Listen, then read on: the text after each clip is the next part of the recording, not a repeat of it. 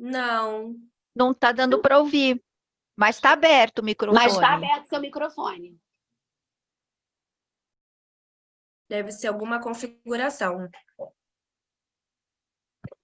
Declaramos que o inimigo não tem vez aqui, hein?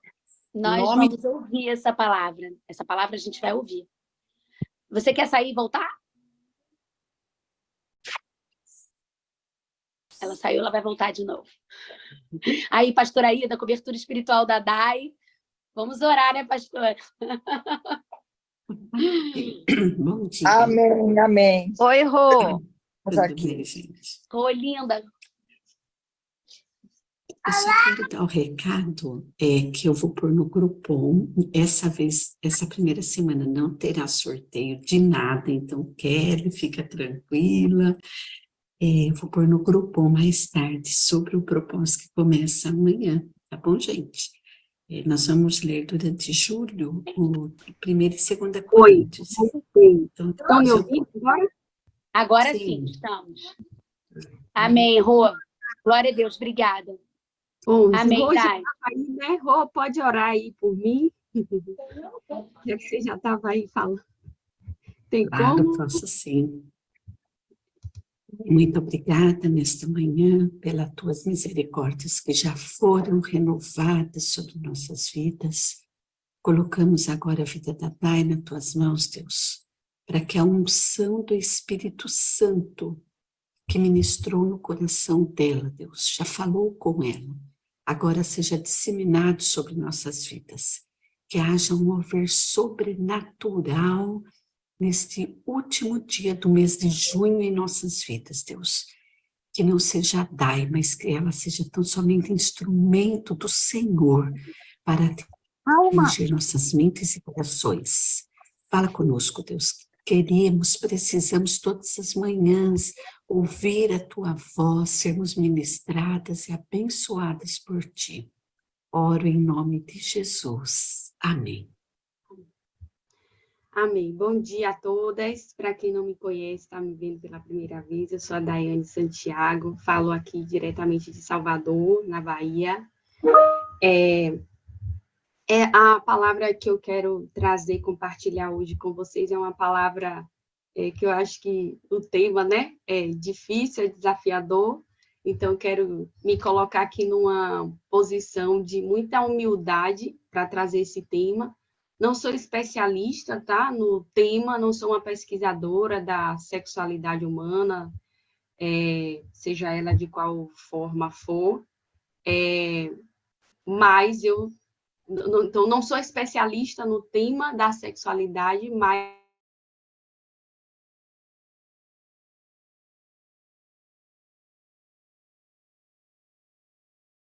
em homossexualidade, em sexualidade, em qualquer outro tema que esteja em voga hoje na nossa sociedade, que seja polêmico, ou qualquer outro tema que demande uma discussão, uma elaboração profunda. Mas, se você é cristão, você precisa conhecer a palavra de Deus. Que a palavra de Deus é a nossa regra de fé e, fé e prática. Então, eu quero começar embasando essa minha fala, porque tudo né, que a gente vai falar, a gente precisa ter o embasamento dessa palavra. Eu quero começar minha fala com o primeiro texto que está lá em 2 Timóteo, no capítulo 2, versículos 16 e 17, que diz assim: Toda a escritura é inspirada por Deus e útil para o ensino, para a repreensão, para a correção e para a instrução na justiça. Para que isso? Aí o versículo 17 diz: para que o homem de Deus seja apto e plenamente pre preparado para toda boa obra. Então, esse é o primeiro é, é, é, embasamento em que, dessa minha fala de que você não precisa ser especialista em um assunto secular ou de qualquer ordem humana, mas a Bíblia nos convoca, nós, enquanto cristãos, a conhecermos a palavra, conhecermos as escrituras, é, para que a gente seja apta a plenamente executar qualquer obra. Eu gosto é, de pensar que nós cristãos temos o dever de saber entrar e sair em qualquer lugar, de entrar e sair em qualquer conversa. Lógico, glorificando a Deus.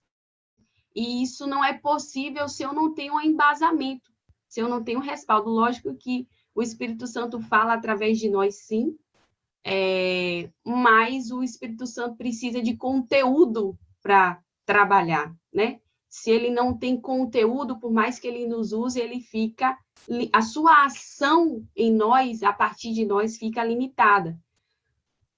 O segundo texto está lá em também 2 Timóteo, no capítulo 2, versículo 15, que diz assim: procure apresentar-se a Deus como obreiro aprovado, que não tem do que se envergonhar e que maneja corretamente a palavra da verdade. É uma outra convocação aqui, a mesma convocação, né? De que nós temos que conhecer a palavra de forma que a gente possa é, se posicionar, defender a nossa fé. E quando eu digo defender a nossa fé, eu preciso deixar isso bem claro, é, porque a gente vive em, um, em uma era né, de, de muita militância de qualquer lado. Né? Hoje as pessoas elas não conseguem mais puramente emitir um pensamento, uma opinião, elas querem enfiar sua opinião, seu pensamento goela abaixo no outro, e eu não falo isso só do lado de lá, não, eu falo isso do lado de cá também, de nós cristãos também. Então, quando a gente fala, quando eu falo de defesa da fé cristã, que, se a gente for olhar o Evangelho, é, os apóstolos, a primeira missão deles a, a, fica muito claro nos Evangelhos, e quando eu participo de estudos bíblicos, eu sempre falo isso, as meninas que já me. Enfim, que a gente já, já trocou no estudo bíblico, eu falo sempre isso. O, o, a primeira missão dos apóstolos fica bem clara que era pregar o Evangelho, mas a segunda era defender a fé e a doutrina cristã. É, mas essa defesa, ela não é uma defesa no sentido de a gente defender atacando, muito pelo contrário, a defesa começa para mim, para minha própria vida. Eu preciso defender a fé dentro de mim, porque eu tenho as minhas questões, eu tenho as minhas falhas, eu tenho os meus pecados, eu tenho as, a, aqueles pontos em que a palavra diz uma coisa e eu faço outra não porque eu queira fazer, eu queria fazer o certo, é a, a, a, dualidade que Paulo até relata, né? O bem que eu quero fazer, este eu não faço, o mal que eu não quero fazer, este eu faço. Então, essa defesa, quando eu digo defesa, eu trago para mim primeiro, de a defender dentro de mim o que eu acredito e viver por isso. Isso já em si já demanda bastante energia é, de defesa, né? E segundo, a defesa do meu pensamento né? Porque tudo começa né, na mente, não é à toa que todo o evangelho a gente vê muita, principalmente o apóstolo Paulo, falando sobre guardar a mente, guardar o coração, renovar a mente, que é o que está, inclusive, no terceiro texto de base que eu, que eu trago, que é lá em Romanos 12, no versículo 12, que diz assim: Não se amoldem ao padrão deste mundo, mas transformem-se pela renovação da sua mente, para que sejam capazes de experimentar e comprovar a boa, agradável e perfeita vontade de Deus. Então, há um trabalho é, é, no nível é, físico, no nível emocional, no nível espiritual, civil, enfim, para é, nos amoldar dentro de determinados padrões, né? Colocar a gente no, no fluxo, no, no controle, no, no do, do, do, que se do, do que se vive no mundo, digamos assim. E essa defesa da fé cristã, ela vem com isso também. Essa necessidade de defendermos é defender o nosso pensamento, porque às vezes a gente está tão imerso, né? A gente é tão bombardeado que a gente acaba indo e relativizando coisas e ai, tudo bem, enfim, a gente, a nossa mente ela vai se adequando, vai se amoldando, né, a os padrões que são é, é, é, né, que, que há uma tentativa de impelir esses padrões na gente. Então, quando eu digo de defesa cristã, é nesse sentido, tá? Não é na defesa de atacar o outro, de, enfim, de qualquer forma. E aí, por que, que eu trouxe esse, esse, esse tema, né? O cristão e a homossexualidade. Primeiro, eu não sei por que, que eu trouxe. Mas eu sei que senti que deveria trazer.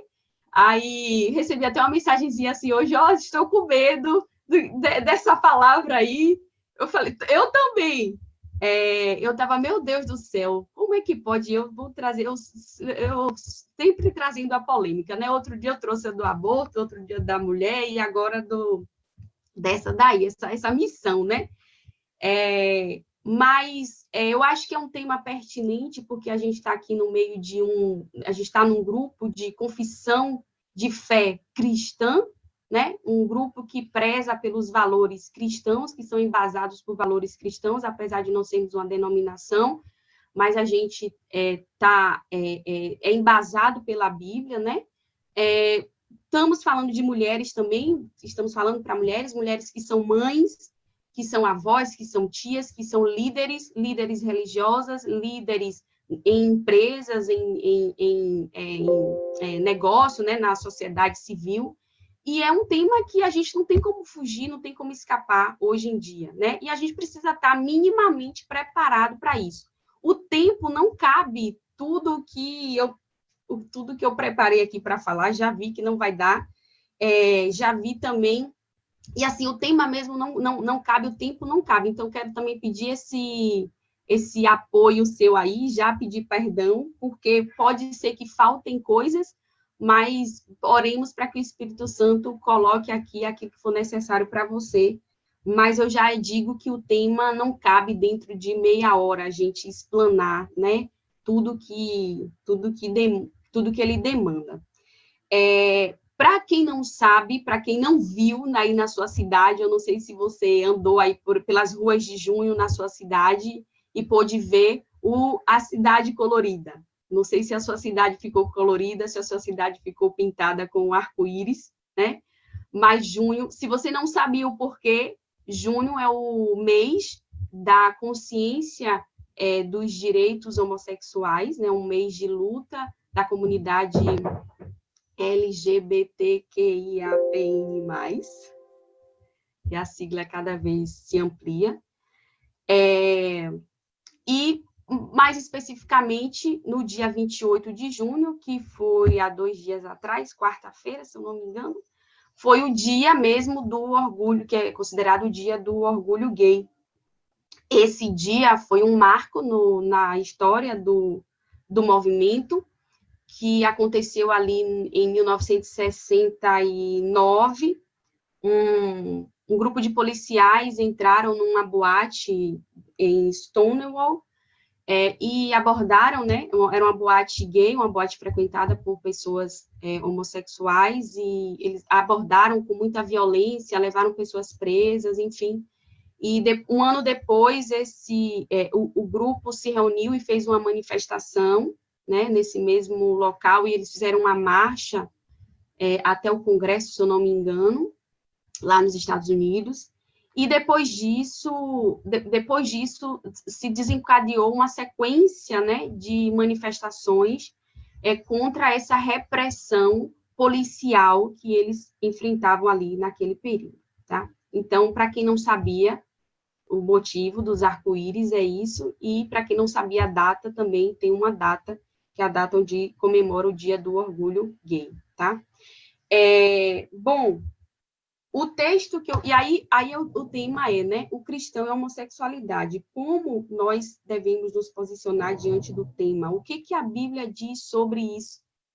O que, que a Bíblia diz sobre o tema homossexual, da homossexualidade? Primeiro, o texto mais claro, mais nítido, é, é, na verdade, todos são bem claros, mas o texto mais, eu vou colocar, do Novo Testamento, né? Porque no Novo Testamento aparecem dois trechos em na verdade, no Apocalipse aparece também, mas muito superficialmente, mas em Coríntios, é, 1 Coríntios 6, de 9 a 11, é, fala, e o Romanos também, né? E eu vou usar o texto a princípio de Romanos, Romanos 1. Então, se você não sabia onde estava isso na Bíblia, agora você já vai saber.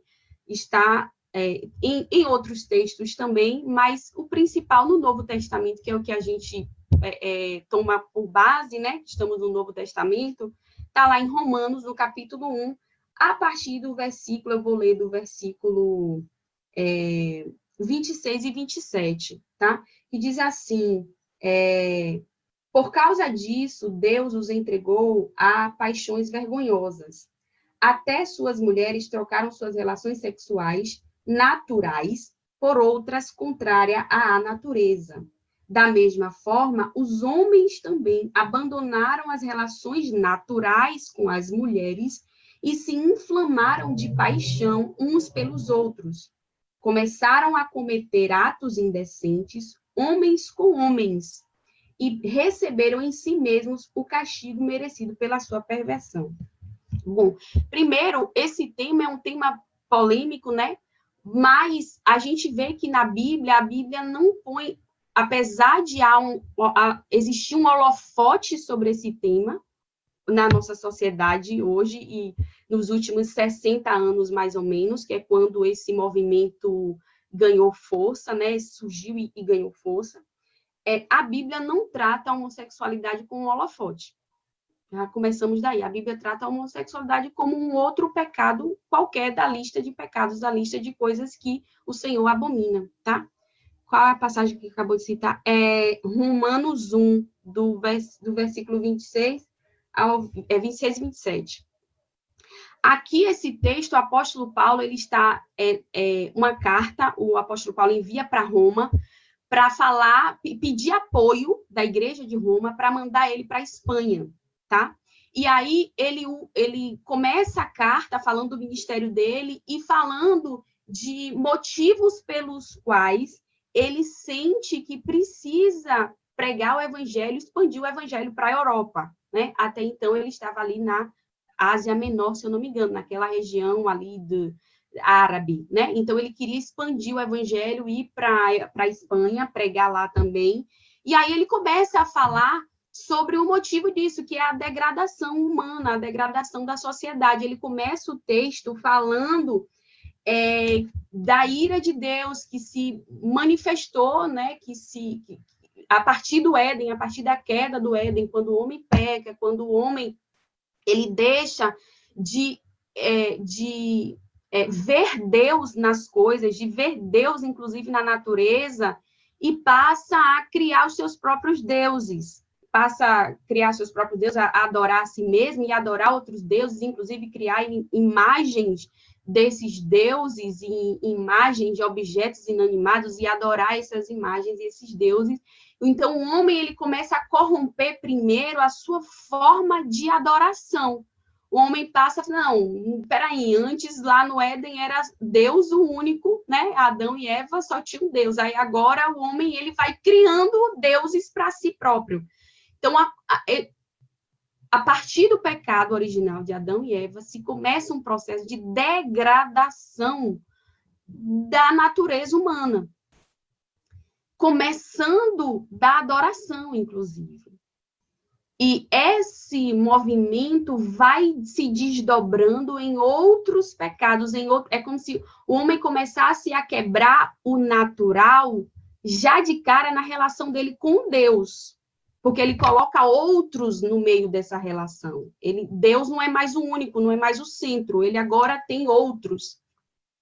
A partir disso, ele começa, então, também a, a, a se desfazer de outras coisas que também eram o, o padrão, que eram o natural. Começa a fugir do natural também outras coisas.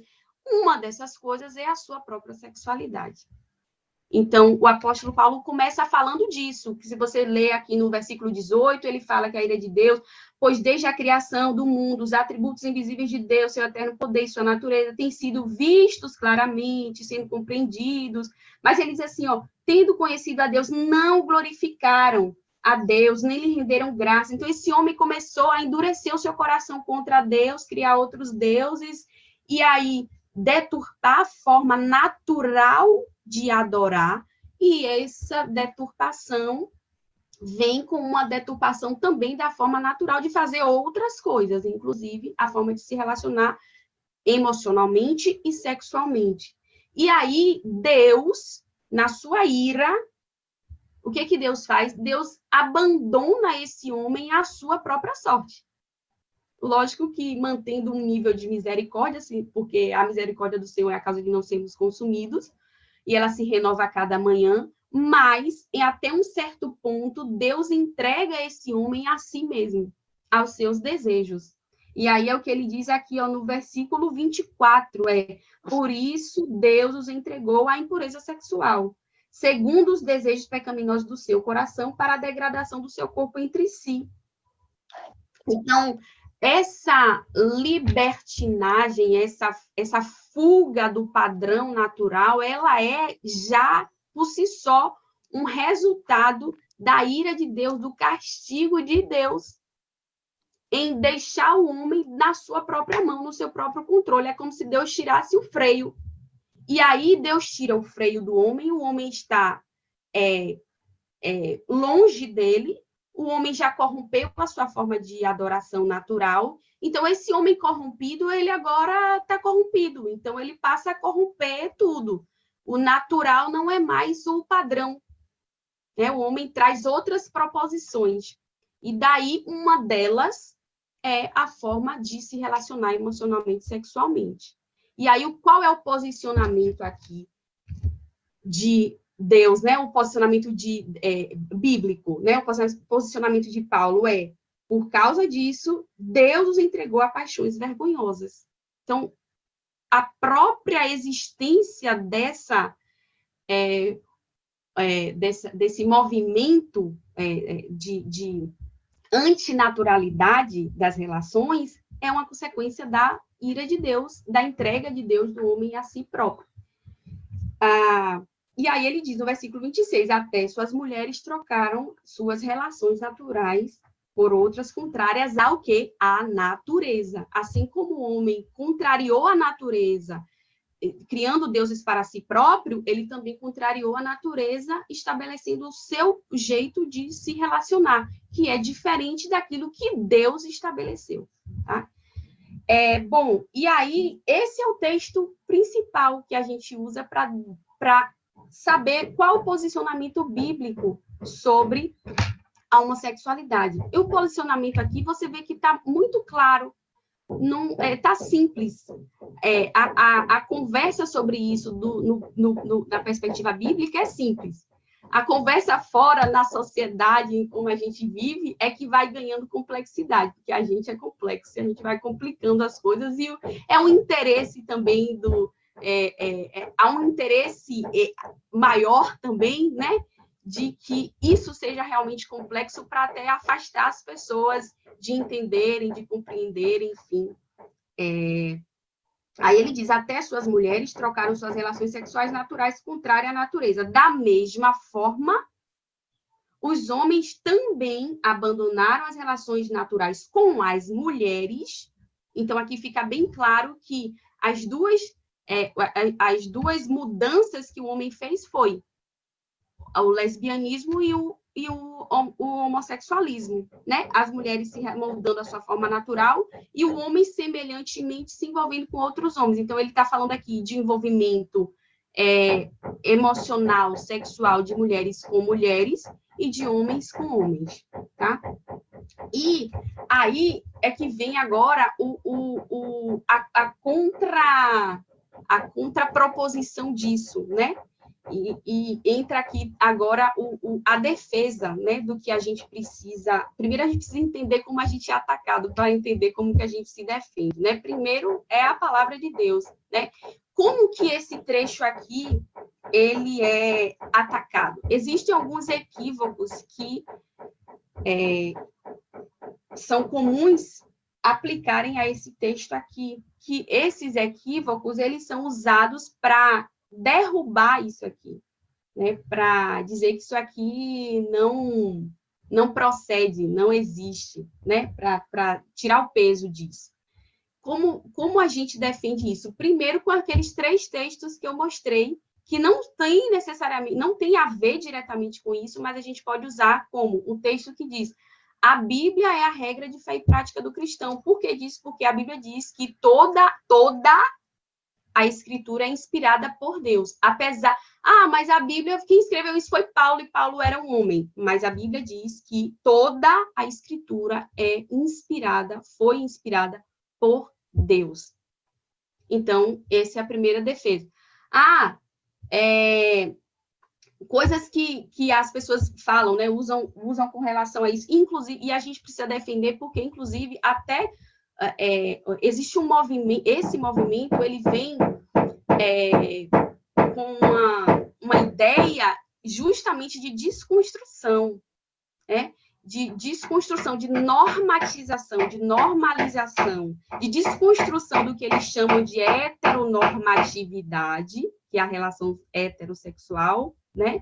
seja ela emocional ou sexual, para uma normalização da homoafetividade, apesar de esse movimento estar vindo de uma minoria, porque a gente está falando de 7 bilhões de pessoas, lógico que não temos um número, né, da quantidade, da orientação sexual de todas as pessoas do mundo, mas se você for pensar em proporções, você tem 7 bilhões de pessoas no planeta Terra, e de que, com certeza, essa proporção é mínima diante dos 7 bilhões, mas esse movimento ele tem ganhado muita força nos últimos anos, últimos 60 anos, apadrinhado pelo feminismo, tá? E aí entra a questão por que, que há uma relação direta entre o movimento queer né, e o feminismo, porque o feminismo apadrinhou esse movimento. Simone de Beauvoir, que é uma expoente do feminismo de terceira onda, foi a quem levantou a bandeira, quem foi a quem propôs, que, não vou dizer que construiu a teoria, porque ela não construiu, mas tá, ela... Essa martelada é aí, né, na sua casa, né?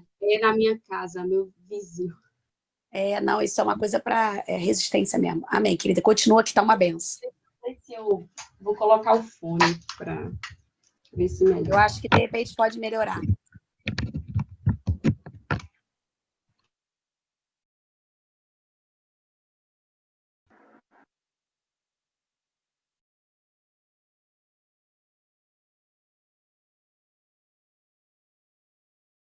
ouvindo? Estamos, amor. Vamos embora. Vamos ver se melhora. Tá ótima palavra, abençoada. A Simone é, foi uma dessas que ela e seu esposo, enfim, eles propuseram, fomentaram, né? Trouxeram essa ideia de que a, não nascemos mulher, nos, nos tornamos mulher. Então, ela foi a quem trouxe essa ideia lá é, 40, 50 anos atrás de que é, o gênero e a sexualidade são construídos, são adquiridos a partir da sociedade, não são determinações biológicas, né? Então isso é, a, apoiou, ajudou e esses movimentos eles andam em paralelo. O feminismo, principalmente o feminismo de terceira onda, que foi quem trouxe essas pautas, feminismo lésbico, enfim, com o movimento LGBTQIAPN+, né? Então, esse movimento ele tem ganhado força, por quê? Porque ele tem é, entrado em locais estratégicos, né? Então, eu, eu, tem entrado na política, tem entrado na mídia, principalmente, na comunicação, principalmente na televisão, nas músicas, é, nos filmes, enfim, inclusive é, recentemente nas escolas e até dentro das igrejas, dentro dos ambientes religiosos. A Igreja Católica já tem é, aberturas, né, é, lógico que não apoiadas, assinadas embaixo por Roma, mas já tem aberturas para essa conversa. A Igreja Evangélica vai, foi até mais do que a Igreja Católica. Hoje, é, a Igreja Presbiteriana, por exemplo, a primeira Igreja Presbiteriana dos Estados Unidos, que, vou deixar claro aqui, a igreja presbiteriana no Brasil, apesar de ter, ser filha dessa igreja, ela rompeu com essa igreja já há 50 anos, há mais de 50 anos, na verdade, rompeu na década de 50. Então, desde a década de 50, da década de 50, a igreja presbiteriana brasileira não responde mais, não não está mais unida à igreja americana, mas a igreja americana aceitou, é, já tem presbiteriana, que são os presbiterianos são conhecidos pelo seu zelo com as escrituras e com a, com a, com a doutrina, né? Então, já tem igrejas presbiterianas, anglicanas, batistas, luteranas, episcopais, com, com pastores, é, enfim, é, homossexuais, Então, é um movimento que que vem trabalhando ativamente e até esse momento, esse dia que a gente entende as demandas, sim, das pessoas enquanto indivíduos dentro da sociedade, mas a gente entende também, do ponto de vista espiritual, que vai além da demanda do indivíduo, né? Existe todo um trabalho de desconstrução do natural, desconstrução daquilo que a Bíblia define como que é o natural, né? Bom, e aí quais são esses e, e, e eles atuam bastante com ataque bastante ao, ao, principalmente ao cristianismo, que hoje é o arquirrival, digamos assim, porque é, são os únicos que se demonstram contra. Todas as outras religiões não se não, não há objeção. A única religião do mundo que se mantém contra o, o, o, a homoafetividade é a religião cristã, tá? Então, o que, que é comum vocês ouvirem falar nesse texto aqui? A primeira, primeira clássica é que Paulo falou isso porque Paulo estava há dois mil anos atrás e que, por ele estar falando isso há dois mil anos atrás, ele está ultrapassado. Paulo pensava assim porque na época que ele estava, nossa, dois mil anos atrás, né? Então as pessoas pensavam assim, por isso que ele escreveu assim. Mas hoje, se Paulo tivesse escrito isso hoje, ele não teria escrito isso. E isso é totalmente refutado por como que não precisa nem conhecer Bíblia para isso, só conhecer história. Paulo nasceu numa cidade, uma cidade Tarso, né? Tarsi, alguns falam Tarsis, outro Tarso, mas enfim, na Sicília. É uma cidade romana, né? Greco-romana para quem não sabe, a cultura greco-romana é uma, uma, cultura de muita é, é, liber, libertinação, perversão mesmo, enfim, vou usar essa palavra mesmo, sexual. Uma, uma, uma cultura onde dos 15, é, dos 15 imperadores, dos, dos 15 primeiros imperadores, 14 eram homossexuais. Nero era casado com um homem. É, então, Paulo vem de, um, de uma época em que a homossexualidade, não existia militância homossexual, porque simplesmente a homossexualidade era aceita. Ela era totalmente aceita, ela era, inclusive, incentivada. Quando não era aceita, que era o mínimo, ela era incentivada, fomentada, porque os grandes filósofos, os grandes é, é, é, é produtores de cultura da época, todos eram gays, homossexuais. É, tem um, um, dramaturgo, inclusive, é, um dramaturgo, dramaturgo romano, Aristófanes, que dizia que o, a maioria do público dele era homossexual, né? É, então, Paulo não estava falando isso porque ele estava fora, é, é, porque ele estava ultrapassado, muito pelo contrário, naquela época ele já era ele já era contracultural, ele estava sendo contracultural, porque a cultura da época era uma cultura homoafetiva, a cultura onde ele estava inserido, que era, era a cultura greco-romana. Era muito comum também, é, é, tanto era comum isso, que a pedofilia ou a pederastia, que é o sexo, a relação homo, a relação afetiva de homens com meninos, com rapazes, é a pederastia, é, era comum, porque os gregos e romanos acreditavam, inclusive, que a relação homoafetiva de um homem com um menino ajudava no processo desse menino amadurecer, ajudava no processo de maturação, de maturidade do menino. Então, isso era comum, era natural. A pedofilia também, os prostitutos religiosos também era muito comum. As, as deusas Diana, é, Diana de Éfeso, é, Afrodite, enfim, uma série de Afrodite, é, Afrodite grega. Várias, várias, várias templos, vários deuses tinham essa essa prática, né, de terem servos sexuais que no, nos cultos, nos templos, eles se relacionavam com outros homens como uma forma de cultuar, de adoração e da prática religiosa. Então, Paulo estava inserido nessa cultura. Então, esse discurso, essa construção de que Paulo estava ultrapassado e por isso ele disse isso, não se sustenta, não se sustenta com a própria história. Isso está nos livros de história. E que os, os, imperadores, os 15 primeiros imperadores, 14 primeiros imperadores romanos eram todos homossexuais. Nero era casado com um homem. Tá? É, então, essa é a primeira coisa que não se sustenta. Então, se você, porventura, tiver que é, é, defender isso, você já sabe, só pedir para a pessoa ler uns livrinhos de história, grega, romana principalmente, para entender que Paulo ele não estava, ele, ele era contracultural lá naquela época.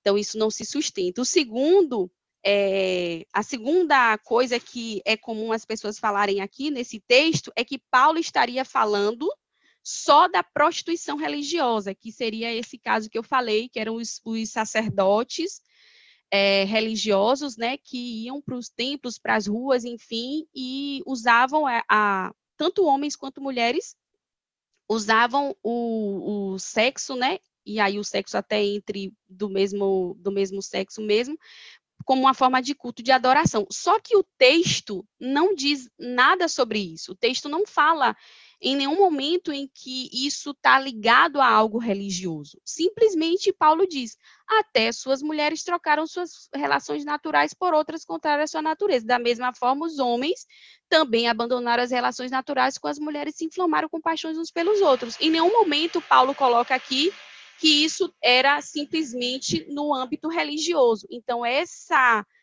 essa é, proposição se desfaz também. Ela também não, não se mantém por conta de que não tá isso, não é isso que está aqui no texto bíblico.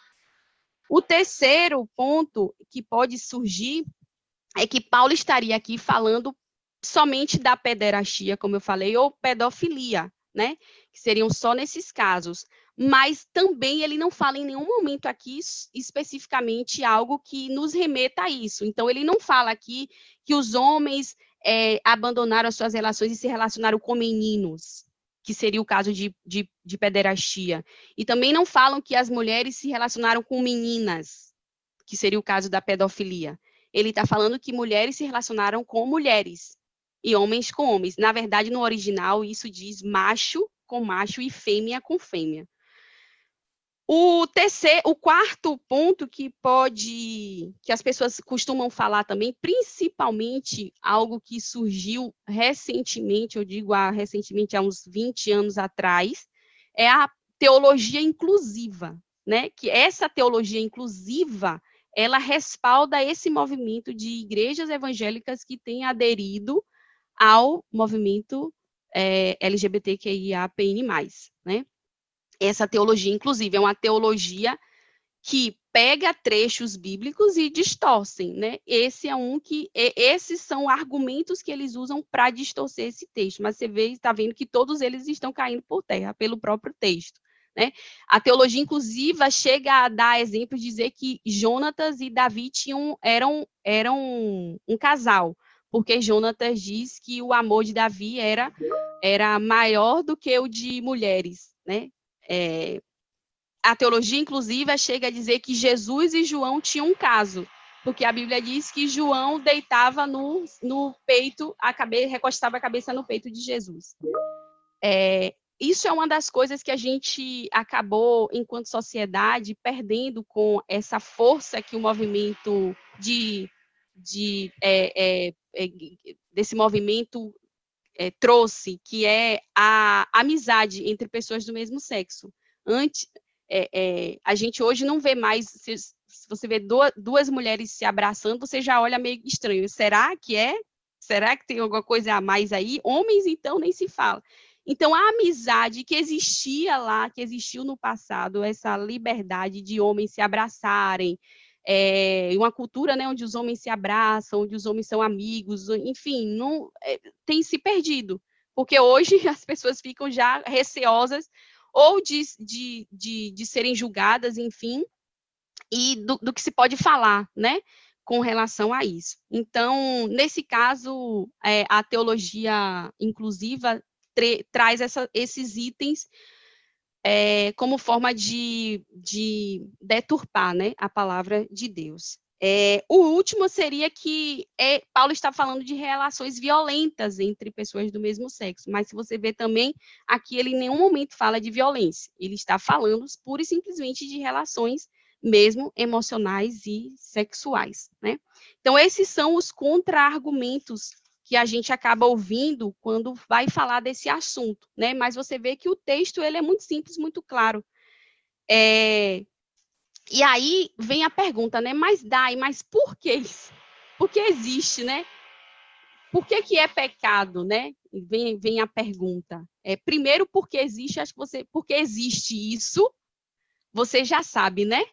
É, isso existe por uma, uma consequência do pecado original e um juízo de Deus e um castigo de Deus em entregar o homem aos seus próprios deleites, aos seu, seus próprios prazeres. E o homem vai é, é, é deturpando né, o, o original.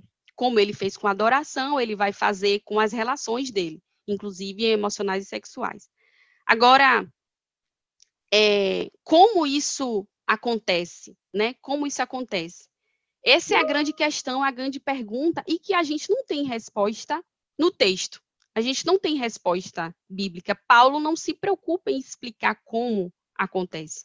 Ele se preocupa em, em dizer o porquê acontece e, e se preocupa em deixar claro que isso não é a vontade de Deus, né? Ele diz que é uma consequência, uma ação do, é, da, da ira de Deus, inclusive. Então, não é algo que Deus é, que Deus aceita. Então, ele não se preocupa aqui em dizer como. Então, o como a gente não sabe. É, existem várias variáveis sobre isso. Eu poderia citar aqui algumas variáveis. Uma coisa a gente sabe também, o texto aqui, ele vai, ele determina que, ele, ele diz que a, o gênero é definido biologicamente, o gênero e a orientação sexual, porque ele fala que os homens abandonaram as, as, abandonaram as relações naturais. Então, por que, que é pecado? Porque é antinatural. Deus, quando criou o homem e a mulher, ele, ele fez o nosso design. Ele fez o design. É, imagina você cria um produto, você cria um, um iPhone, né? Você criou esse produto para um fim. Tudo que tem aqui nesse produto tem o seu determinado fim. É como se eu pego esse iPhone e falo, não, eu vou usar esse iPhone para é, pentear o cabelo. Tipo, não foi feito para isso. Está fora do design. Está fora do, do padrão. Então, é por isso que é pecado, porque Deus criou um design, Deus criou uma, uma norma de relação. Foi um homem e uma mulher, um macho e uma fêmea, eles se relacionando um com o outro, não ambos com seus iguais. Então, aqui o Paulo deixa muito claro que esse é o problema. Ele fala tanto para o homem quanto para a mulher. A mulher deixou a forma natural e o homem também deixou a forma natural. Quais são é, as influências para isso acontecer, que é o como que ele não explica, ele não se preocupa em explicar isso, né?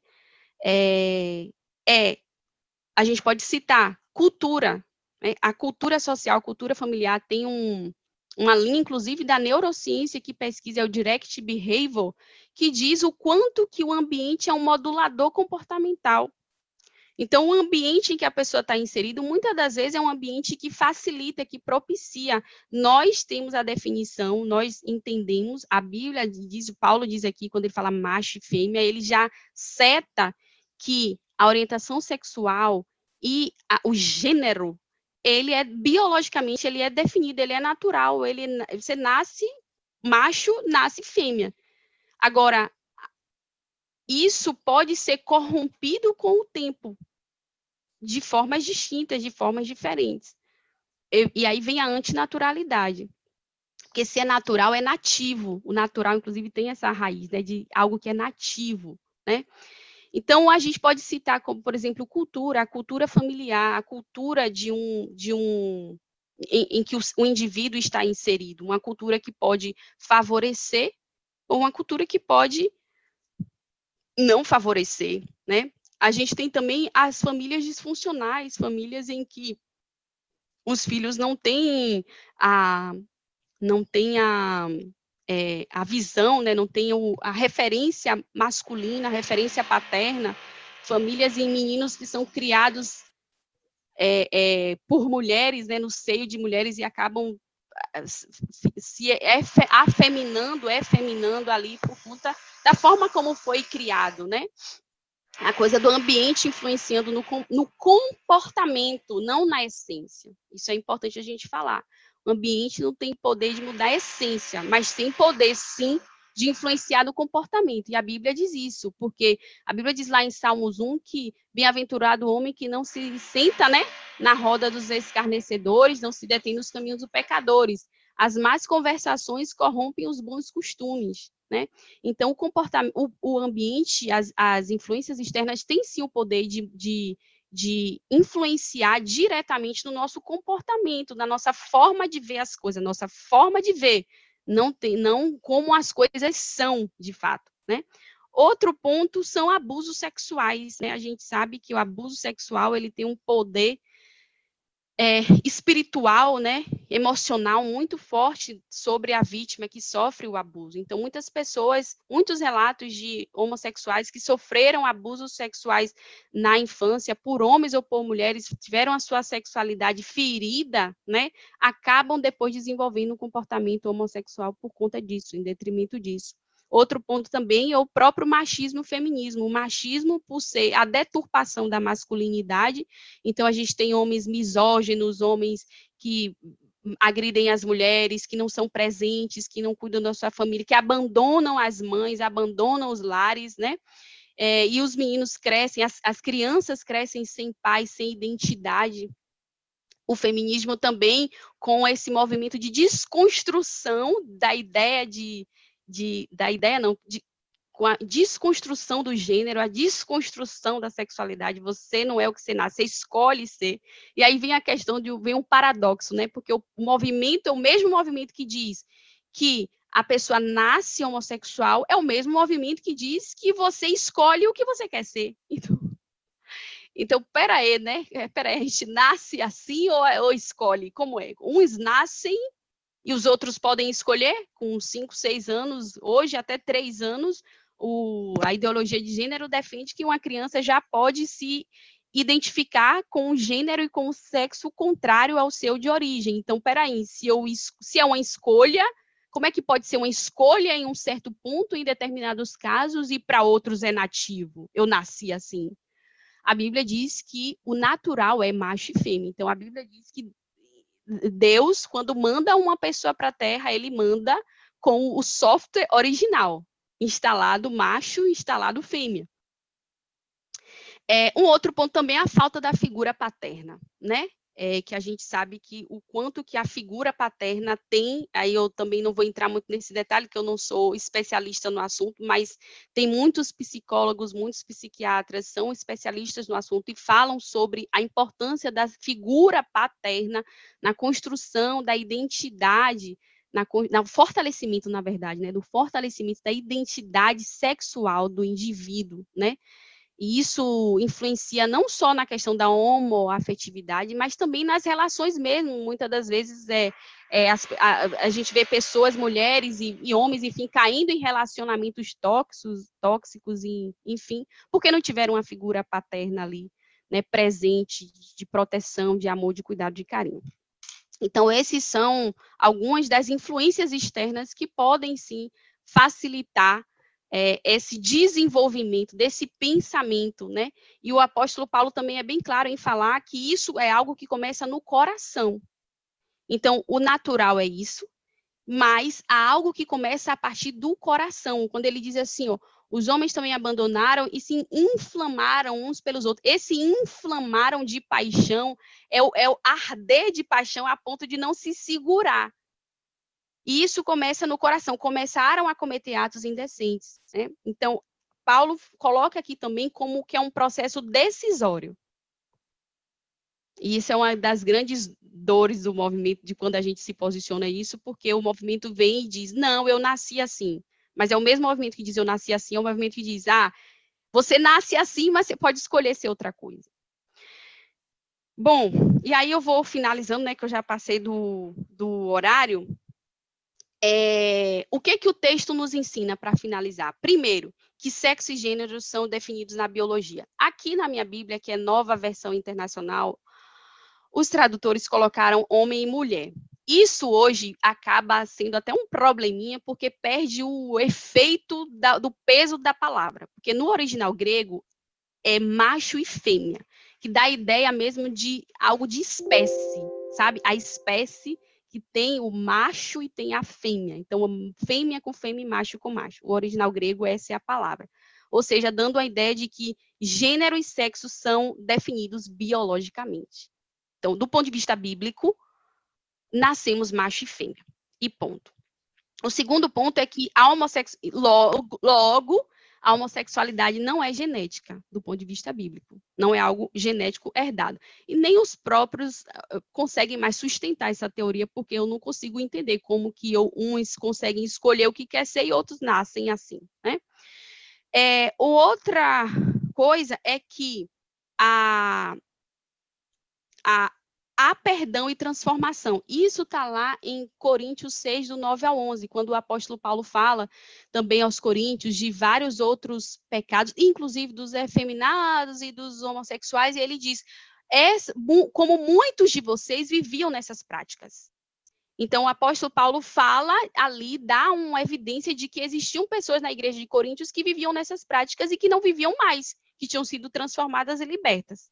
Então, isso aqui são as coisas que estão claras nesse texto. Um outro, outro ponto que não está, que está claro no texto, é, que aí agora entra o nosso problema, né? Porque a comunidade muita da, fala, né? Briga e bate muito em que a igreja é homofóbica, e em muitos aspectos a igreja é sim homofóbica, né? A igreja é sim, em muitos momentos. Quando que a igreja é homofóbica? Quando a igreja coloca um holofote sobre isso e coloca esse pecado como o maior pecado do, do, do, de todos os pecados. E isso não é bíblico.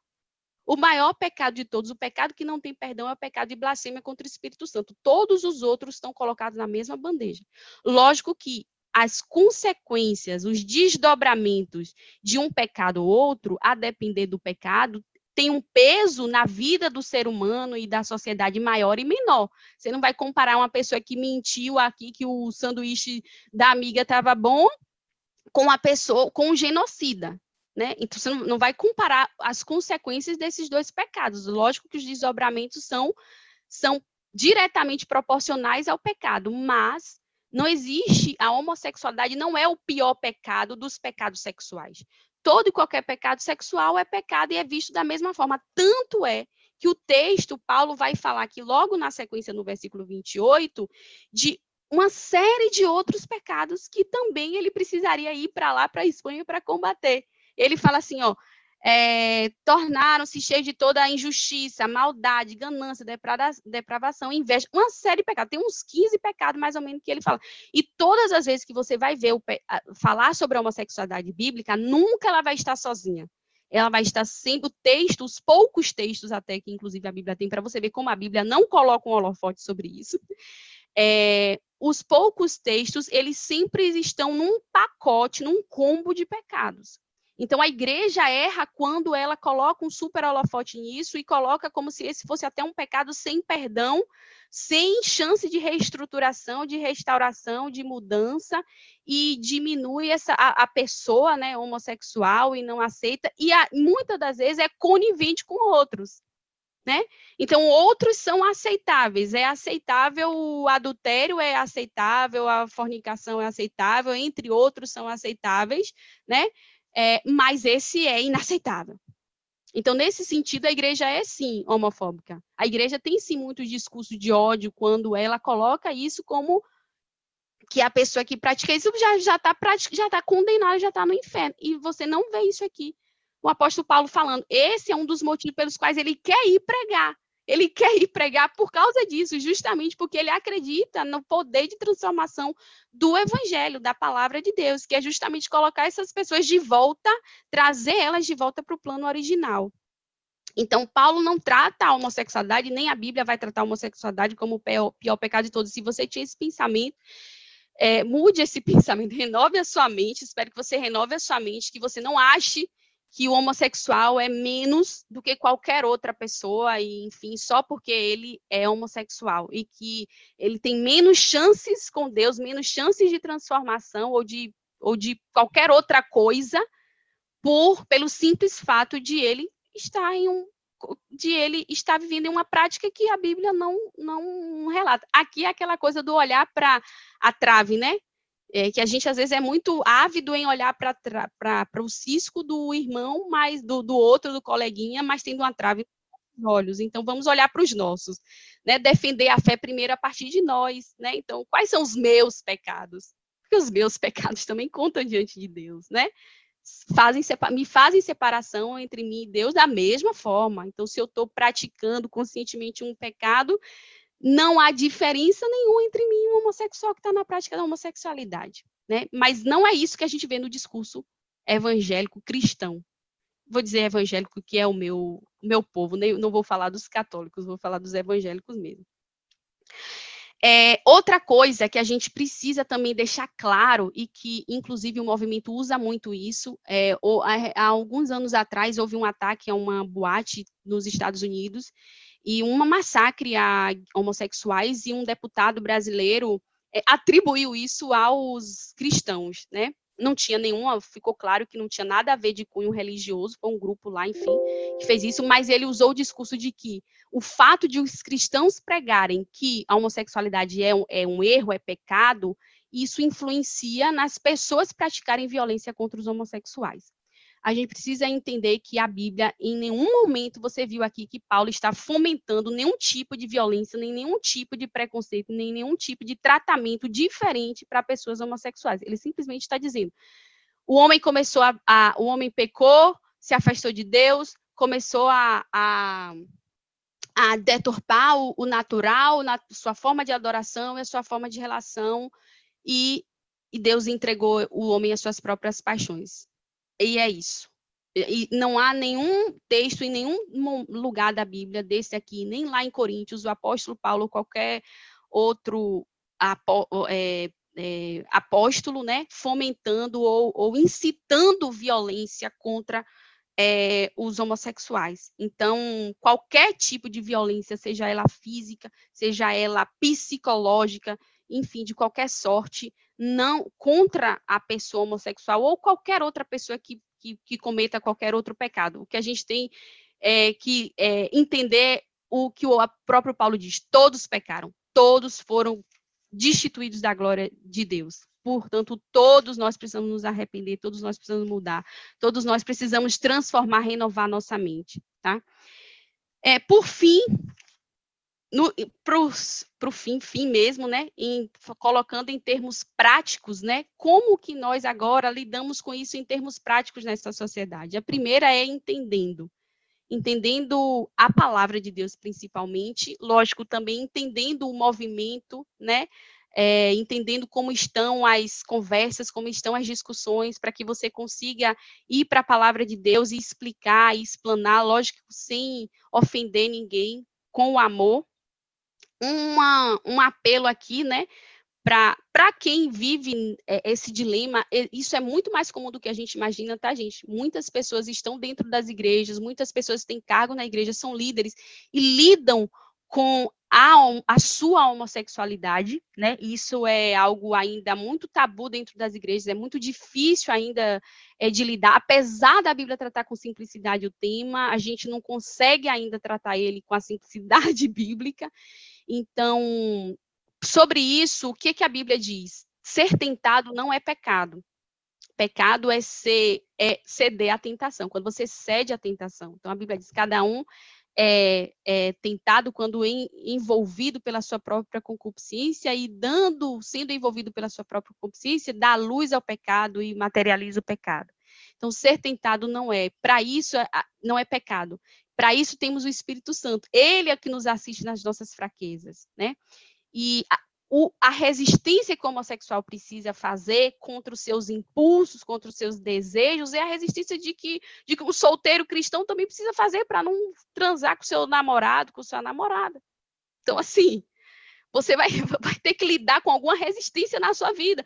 É a resistência que você tem que ter à mentira, por exemplo, que às vezes você mentiu a vida toda e aí você tem um problema, você a língua coça para mentir, né? Ou pessoas que, enfim, são invejosas, ou pessoas que guardam mágoa fácil. todo mundo tem alguma coisa para resistir, gente. Todo mundo está lidando com alguma coisa. A gente só não fica falando isso abertamente, né? Mas todo mundo está lidando com alguma ou algumas coisas que precisa resistir. E se você, se porventura você tem alguém aqui ouvindo que vive, lida com isso, é, é lida com isso, entenda que você está no mesmo barco que outras pessoas, que todo mundo, na verdade, que, que decidiu viver segundo a palavra de Deus, que não é fácil. Não é fácil viver segundo a palavra de Deus, porque muitas das vezes você vai precisar realmente abrir mão do que você quer. Jesus disse: se a sua mão fizer você pecar, tira a mão fora. Então, assim, o que? Lógico que ele não falou isso no sentido literal, mas no sentido de que vai existir situações em que você vai precisar é, tomar uma decisão de resistir, de abrir mão de algo que é super importante para você, como suas mãos. Entende? É algo que vai ter o peso como se fosse abrir mão da sua própria mão, dos seus próprios ouvidos. Então, todo mundo está resistindo a alguma coisa.